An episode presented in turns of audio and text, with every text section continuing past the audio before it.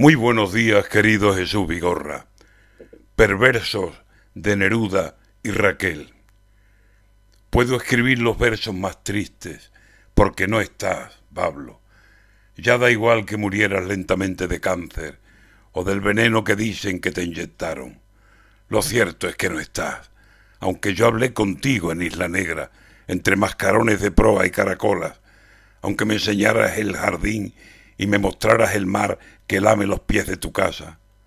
Puedo escribir los versos más tristes, porque no estás tú, y porque acaba de irse no Raquel, la Güel, Neruda, por la que parece que cantaste entonces, niña morena y ágil, el sol que hace las frutas, el que cuaja los trigos, el que tuerce las algas, hizo tu cuerpo alegre, tus luminosos ojos y tu boca que tiene la sonrisa del agua.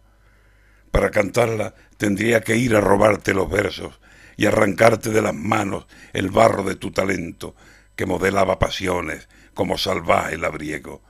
Porque para hacerla mía, a Pablo, a Raquel me refiero, la miraría desnuda, en los oscuros pinos se desenreda el viento, como el milagro encendido de la aparición de un sueño.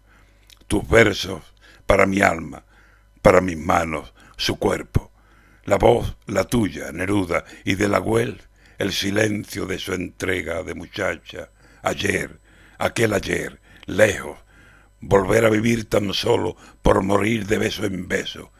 Venenos dicen que a ti supieron meterte dentro.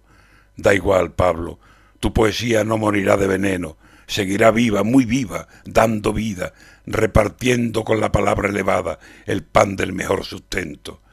Pero Raquel se nos fue, y con ella ese veneno que da el no haberla alcanzado, de no haber sido un momento amante de sus caprichos, juguete para sus juegos, yo entregándole la vida y ella entregándome el cuerpo. Ay, Pablo, levántate, levántate entre los muertos y escribe por Raquel Güell el último de tus versos.